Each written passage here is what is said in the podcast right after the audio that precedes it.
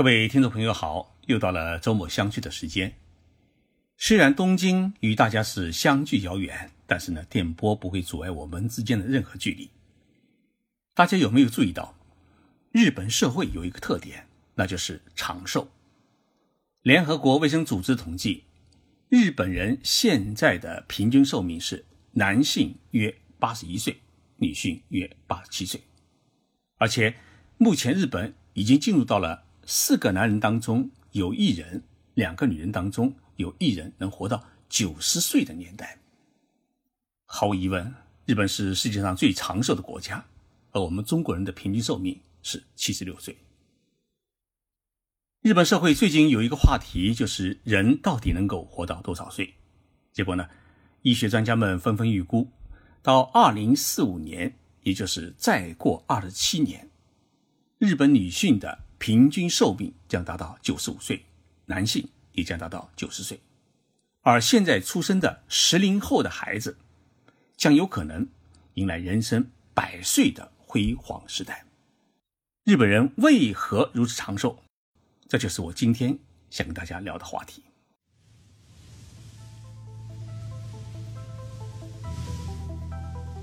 任你波涛汹涌，我自静静到来。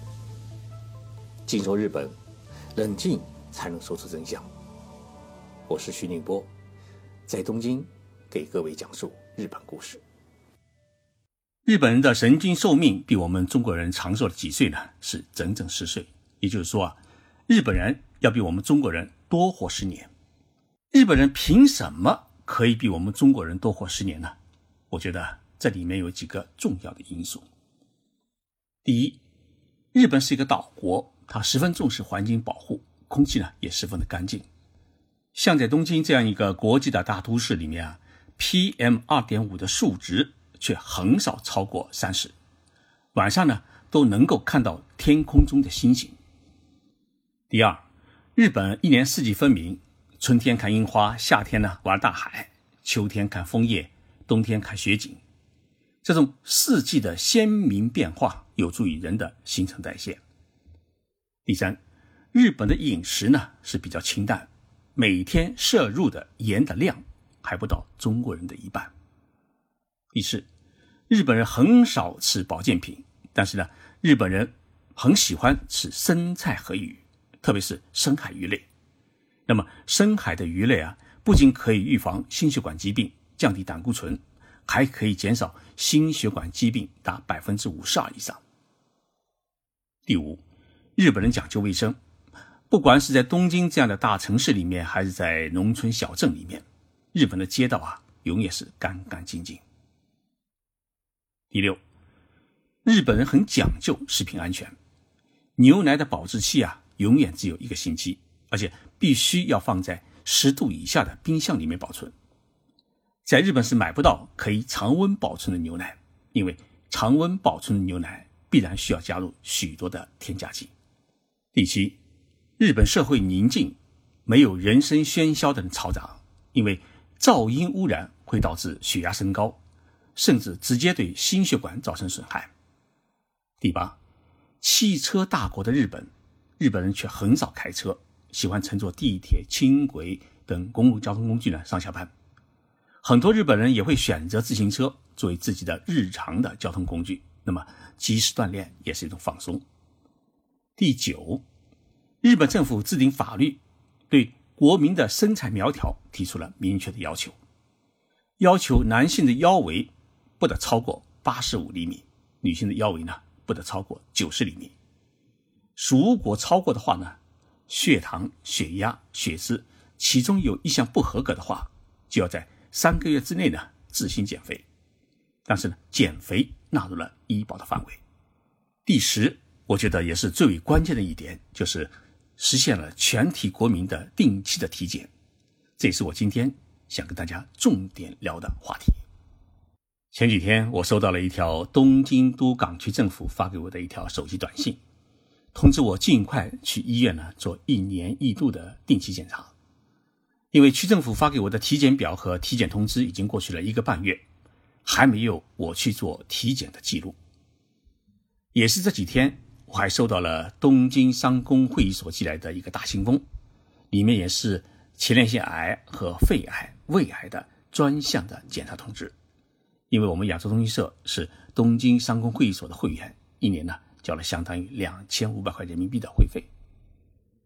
无论是东京都港区政府发给我的催促的通知，还是东京商工会议所发给我的专项的检查通知，都告诉我一句话：体检是免费的。为什么我的体检是免费的呢？因为我加入了国民医保，同时呢，我们单位也给东京商工会所呢交了会费。日本政府规定，每一位日本国民，包括在日本居住的外国人，一年必须参加一次体检。同时，男性和女性的体检内容，除了共性的部分的检查项目，还有性别因素的专项检查。此外，根据年龄的不同，还会增加新的检查内容。比如说，男性过了四十五岁就必须参加前列腺癌的检查，而女性过了二十岁也必须参加乳腺癌的检查。我没有去参加区政府和东京商工会所通知的检查，是因为。这些检查呢，都是属于基本的体检。日本还有一种体检叫“人間特库”，翻成中文的意思的话呢，就是精密体检。日本的基本体检也是从抽血检查粪便、尿液、熏透和腹腔检查开始，一般的内容呢也都全在了。但是人到中年，综合素质出现下降，我更倾向于做精密检查。这样可以知道自己的身体到底处于一个什么样的状态，需要注意什么问题。这样的精密检查，我是一年做一次，但是它不列入医保的范围，需要自己掏腰包。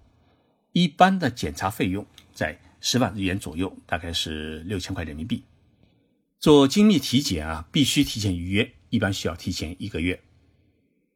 能够做精密体检的医院在东京到处都有。按照我们中国人的概念，三甲医院都有精密体检的部门，有些二甲医院呢也有。当然，日本的医院没有一级、二级、三级之分，只有国立、公立、私立之分。你信任哪一家，就去哪一家做检查。有些医院呢看上去不大，但它在某一个领域它是权威。比如说，脑部的精密检查，并不是所有的大医院的强项。东京做的顶尖的也就四五家，所以东京的精密体检啊，有百货公司类型的，也有专卖店类型的，根据自己的身体状况可以做出选择。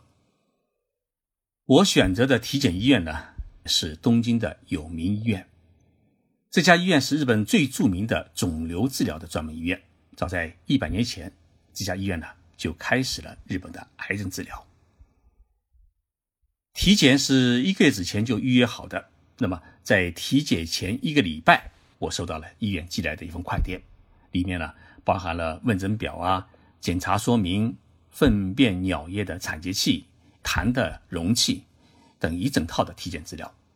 那么，粪便、尿液的采集方法有详细的图文说明，即使你不懂日文，也能够看得一清二楚。粪便、尿液和痰呢，必须是采集三天。还要填写厚厚几页的问诊表，里面呢有对你身体的状况、病史、家族病史、服药情况等上百条的询问，包括吃不吃早餐啊，一周喝多少次酒，每一次的酒量是多少，运动出不出汗等等，把细节呢问到了极致。好在所有的询问呢都是是和不是的打勾，一般的老太太、老爷爷呢都可以自己完成。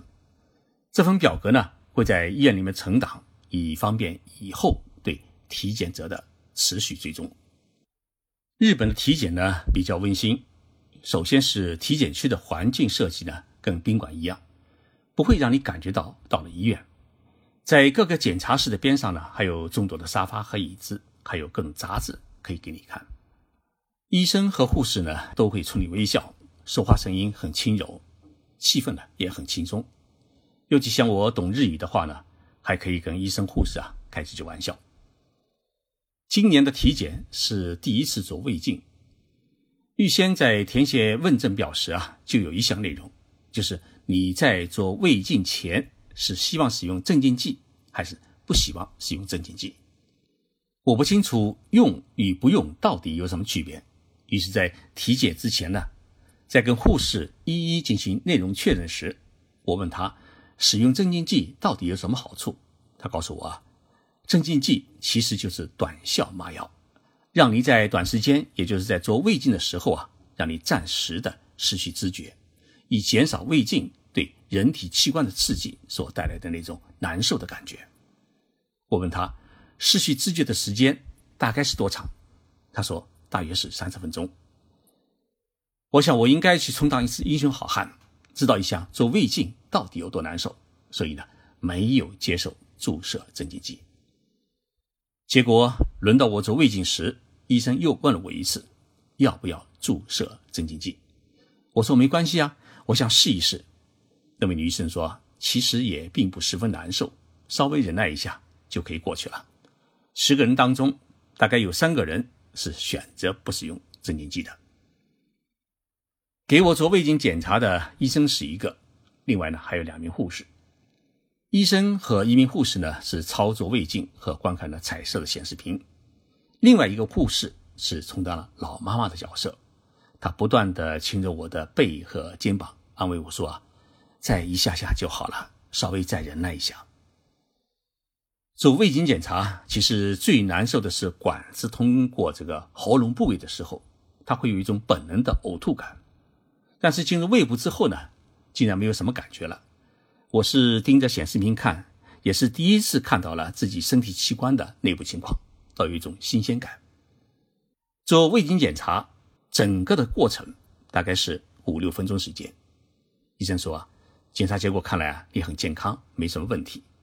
离开时。护士一个劲的给我鞠躬，说：“让你受苦了。”我在中国做过一次 B 超，刚好是冬天，做 B 超检查使用的啫喱啊是冰冷的，抹在肚子上面是特别的不舒服。但是这一次在有名医院做检查，啫喱呢竟然是温热的，涂在身上啊完全不会有任何的不舒服的感觉。医生对腹部的每一个器官进行检查，屏气、吸气、放松。反复检查了十几分钟，检查完了之后呢，护士不是用餐巾纸，而是先用温热的湿毛巾帮我擦干身上的啫喱，然后呢，再用干毛巾帮我擦了一遍。我跟有名医院体检部的田中部长熟悉，体检完了以后啊，他过来看我，他说啊，从目前的检查结果来看，你身体没有什么问题，但是呢，腰围和体重都已经超标，体重呢必须要减去五公斤。要不要减去七厘米？我说从明天开始我减肥，但是呢，事实上能不能做到，真的是另外一回事情。在有名医院做体检有一个好处，那就是发现息肉之类的东西，在检查的过程当中，医生呢一般都可以帮你直接拿掉。同时，如果发现有癌细胞的话，就可以直接的住院做手术，比较安心。体检结束以后，有一位女医生呢跟我谈了二十分钟。除了血液、粪便、尿液检查呢，还需要一段时间，只能日后邮寄告知结果之外呢，其他的检查结果都一一跟我做了解释，并指出我平时饮食与生活习惯的问题。最后也是一个词：减肥要减去五公斤。体检的最大好处是能够及时的发现坏的东西，知道自己的身体状况。所以呢。日本这个国家，它是不流行吃补药，人参和虫草啊，在日本是买不到的，而且日本也不注重食补，像中国的那种煲汤药膳，在日本也是看不到的。日本的国民只是注重于吃新鲜的鱼、新鲜的蔬菜和新鲜的牛奶，然后就加上全民的体检，就足以保证国民的健康长寿。其实。对于日本政府来说，全民体检啊，它不仅仅是为了每一位国民的健康，同时呢，也是为了节约政府的医疗费的支出。如果一旦进入中老年之后，国民的身体都变得越来越差，那么政府的医疗负担也会越来越重。因为日本的国民医疗保险，政府要承担百分之七十，而且包括癌症治疗，都没有进口药或者高级药。不列入医保范围，需要病人自掏腰包的事情，这笔费用呢要全部由政府来承担。所以，早体检、早发现、早管控，也有利于减轻政府负担，是一举两得的好事情。听完这一期节目，大家一定都清楚了，体检对于一个人的健康是多么的重要。所以，大家每年啊，一定要去做一次体检，不要忌讳自己的身体。财富对一个人来说居然重要，但是更为重要的是自己的健康和生命。